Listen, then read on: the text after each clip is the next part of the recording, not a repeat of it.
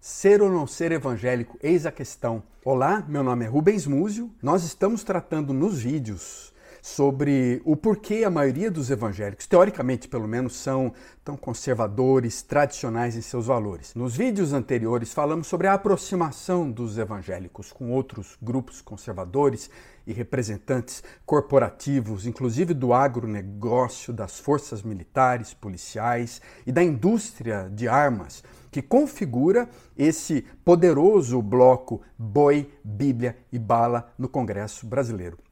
Apoiado pelo bloco BBB, Bolsonaro subiu como salvador da sociedade para lutar pela moralidade, pela privacidade, pela propriedade privada, pela família patriarcal tradicional e pela ordem militar. Nós estamos falando que vários estudiosos, vários acadêmicos, teólogos estão preocupados com o fato dos evangélicos, inspirados por uma ortodoxia que vem das suas origens do protestantismo antigo americano puritano, estão cada vez mais inclinados por uma ética moralista, dominionismo, que nós chamamos, esse nacionalismo cristão e componentes tradicionalistas da vida cristã que precisam ser elaborados melhor. Nesse vídeo, um episódio muito importante, inclusive, falaremos mais sobre essa identidade compreender o que significa ser ou não ser evangélico. E para isso eu vou trazer também Christian Dumes, o livro dela Jesus e John Wayne. Jesus e John Wayne, porque os evangélicos, brancos evangélicos, corromperam a fé e fraturaram a nação americana. Então, um pouco dessa história do nacionalismo cristão que influenciou os evangélicos nos Estados Unidos e também no Brasil. Seja bem-vindo ao meu canal, inscreva-se, participe.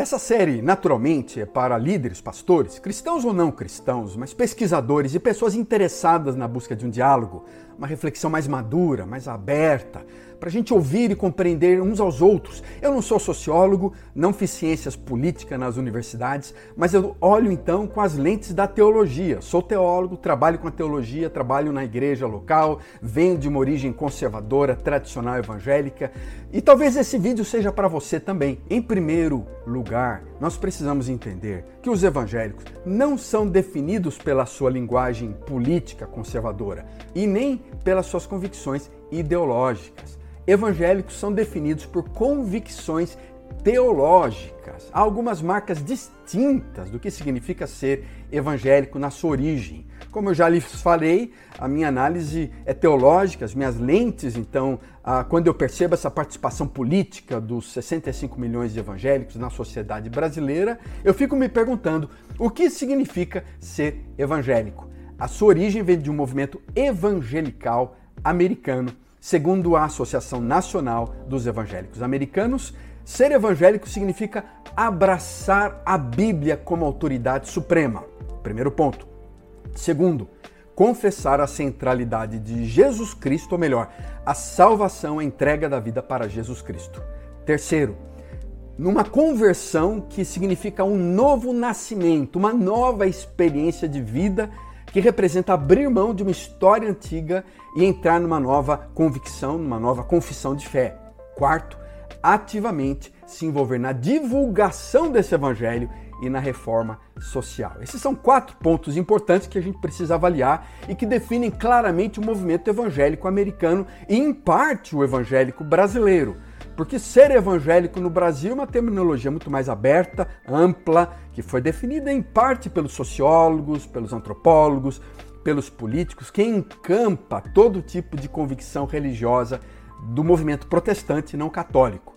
Há um livro muito interessante escrito pela professora do Kelvin College, que atualmente é a Universidade do Kelvin nos Estados Unidos, onde eu estudei, esse, essa universidade vem de origem europeia, holandesa, de grande tradição protestante conservadora americana e influenciou vários movimentos no Brasil e no mundo inteiro. Christian Dumes escreve um livro muito interessante de dentro dessa universidade, criticando a si mesmo seu próprio movimento, chamado Jesus ou Jesus e John Wayne. E como os evangélicos brancos americanos, especialmente porque dois terços dos negros cristãos não são evangélicos.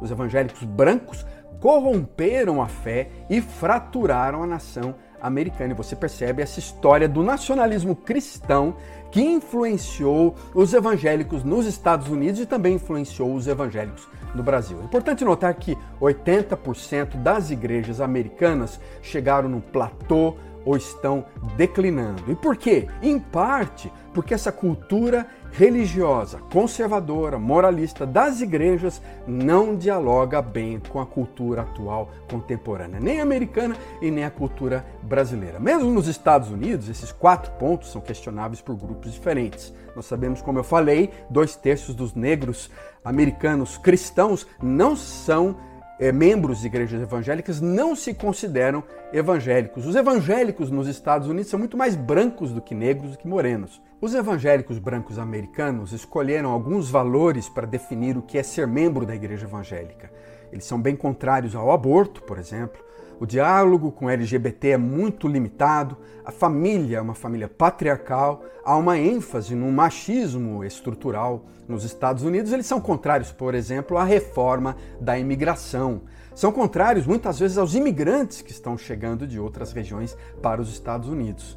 Os evangélicos americanos, muitos deles apoiam movimentos de guerra, a compra de armas, o uso da tortura, muito mais do que outros grupos religiosos. Eles são a favor da pena de morte, muito mais do que outros grupos de cristãos. Quando a gente se fala dos evangélicos, então, nós estamos pensando nesses brancos americanos que acreditam que existe um conflito natural entre o islamismo, ser muçulmano, e a democracia. E ao mesmo tempo eles se sentem muito mais discriminados que os muçulmanos nos Estados Unidos. Várias dessas tendências acabaram se demonstrando evidentes nos últimos anos nos discursos dos evangélicos brasileiros. Portanto, eu fico me perguntando como é que a maior parte dos evangélicos que creem em valores cristãos podem defender uma maioria moral e abraçar candidatos políticos tanto nos Estados Unidos quanto no Brasil, que vivem ou viveram uma vida questionável, uma vida às vezes até mesmo vulgar, longe dos princípios do Evangelho, mas que, porque abraçam alguns certos valores, eles acabam sendo apoiados. Como é que nós podemos apoiar o BBB, por exemplo? Eu não estou falando do Big Brother, mas Boi Bibli Bala, esse partido que influencia no Congresso Nacional, esse apoio do evangélico. Esse apoio evangélico, tanto com relação ao Trump, com relação ao Bolsonaro, não é uma aberração para aqueles que olham, mas sim uma decisão muito clara, muito, muito prática entre conservadores, tradicionalistas, é uma decisão pragmática entre muitos evangélicos, americanos, europeus, brasileiros, cristãos, que já abraçavam uma militância social, já tinham uma linguagem de guerra, uma militância masculina, ou defensores até mesmo de um machismo estrutural e uma ideologia moralmente tradicionalista contrária à modernidade, que não dialoga com o mundo contemporâneo, que é crítica ao extremo do neoliberalismo e de várias outras ideologias políticas. E eles decidiram, então, ao invés de defender, por exemplo, todo o Sermão do Monte e aspectos do Sermão do Monte, como virar a face, andar a segunda milha, dividir a capa, compartilhar aquilo que você tem, que é parte da mensagem do Sermão do Monte e defender apenas alguns valores, defender uma parte, abraçar apenas aquele, aquele Jesus Cristo o poderoso, Jesus Cristo dominador, o Jesus Cristo guerreiro, e não abraçar plenamente todas as simbologias, toda a imagem plena de quem Jesus Cristo é no Evangelho. E nesse sentido, os fins justificam os meios. Mas será que esses são os valores de Jesus Cristo? Quando a gente avalia, por exemplo, os quatro pontos do ser evangélico: abraçar a Bíblia como autoridade suprema, e literalmente abraçar e afirmar a prática dessa Bíblia como autoridade suprema sobre toda a vida. Nós temos 31 mil versos na Bíblia. Será que nós estamos abraçando todos eles de forma coesa, interpretando claramente eles? Uh, me parece que algumas listas são mais importantes de alguns valores, algumas listas, para alguns grupos são mais importantes do que para outros grupos. Escolhemos frequentemente alguns desses 31 mil versos de acordo com as nossas convicções, com as nossas ideologias, com os nossos desejos. Segundo lugar, confessar a centralidade de Jesus Cristo, ou melhor, essa salvação em Jesus Cristo. E quando a gente confessa então que crê aceita, entrega a vida para Jesus Cristo, mas o que significa na prática ser um seguidor de Jesus? Que tipo de, de Jesus Cristo nós estamos falando? Que tipo de ênfase do estilo de vida da Jesus, de Jesus, dessa, dessa personalidade complexa que é Jesus Cristo, essa multidimensionalidade de Jesus Cristo que nós queremos viver e praticar na nossa sociedade nos dias de hoje? O que significa aceitar Jesus? Será que é aquele que conquista guerras, é aquele que pega no rifle, é aquele ou é aquele exemplo de mansidão, de paz, daquele que se entregou na cruz, que se preocupa com o pobre, com o injustiçado? É aquele simplesmente que traz para cada um de nós uma salvação espiritual, que nos dá um etiquete para o reino dos céus e nos leva num busão espiritual para o céu. Que tipo de Jesus Cristo nós estamos abraçando? Quais são os valores do Evangelho que são centrais para a nossa vida e para a personalidade de Jesus, que precisam ser incorporados, aplicados, vividos no contexto do Brasil do século XXI? Quais são exatamente esses valores intrínsecos que determinam que nós temos a cara de Jesus, somos parecidos com Jesus, temos o jeito de Jesus, semelhantes a Jesus, encarnamos os valores de Jesus Cristo em nossa vida? Somos ou não parecidos com Jesus?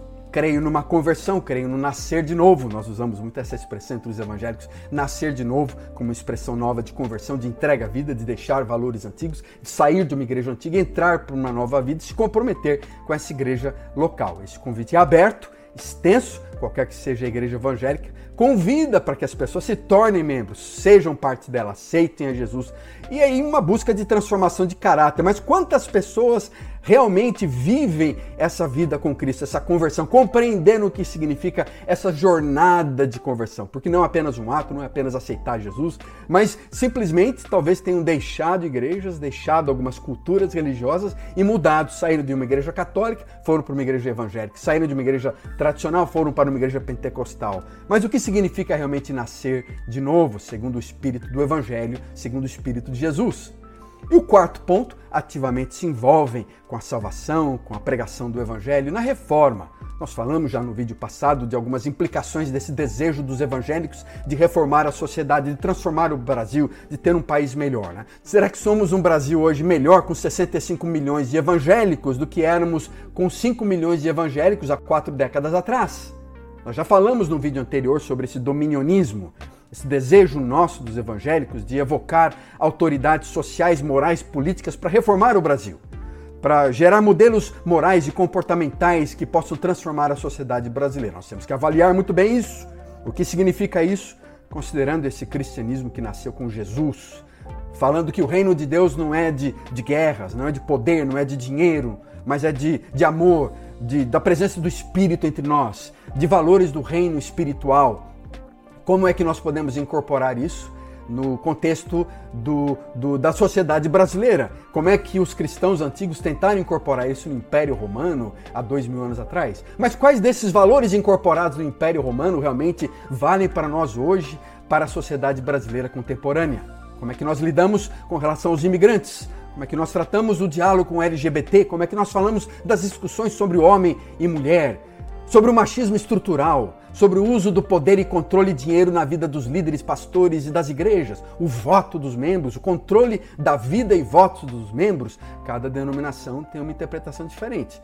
Então, a minha conclusão é que nem Bolsonaro, nem Trump iniciaram essa militância política. Eu estou dizendo que há questões e pressupostos e convicções teológicas por trás das nossas manifestações políticas e social. É um sintoma de problemas, de interpretações de questões antigas teológicas que nós não estamos conseguindo aplicar muito bem. O que muitos evangélicos fizeram foi abrir mão de certos valores bíblicos, teológicos, fundamentais, intrínsecos à vida em Cristo, à vida do evangelho, escolheram apenas alguns desses valores e os defendem com toda a sua energia, com todo o seu gás. A questão mais importante para nós é saber o que é ser evangélico, ser ou não ser evangélico, o que representa dizer hoje que realmente somos cristãos. Ser do Evangelho é muito mais importante do que ser evangélico. Ser e viver como o Cristo do Evangelho é mais importante do que ser evangélico. E uma análise teológica clara dessa história do cristianismo tem provado que frequentemente nós não somos aqueles cristãos protestantes que vieram do século XVI, XVII, desejosos por uma reforma da espiritualidade europeia. Nós somos muito mais influenciados por um movimento da religião americana e precisamos hoje ser mais pós-evangélicos. Há elementos do conservadorismo, do fundamentalismo que são valiosos, mas há elementos progressistas abertos que são valiosos também e que precisamos dialogar.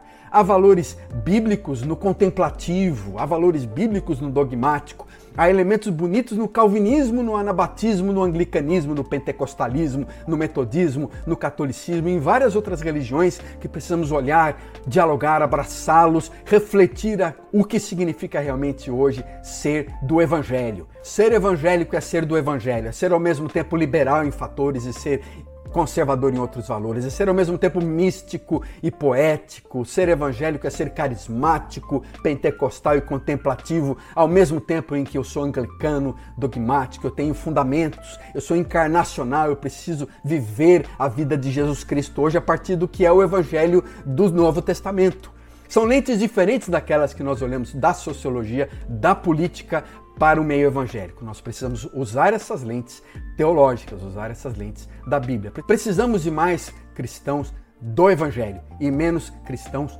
evangélicos. No próximo vídeo eu vou falar sobre Rubem Alves. Rubem Alves, o grande psicanalista, poeta, professor de filosofia da Universidade Estadual de Campinas, mas também um ex-pastor presbiteriano que notou já há décadas esse protestantismo rígido, essa ética negativa moralista. Não perca o próximo vídeo.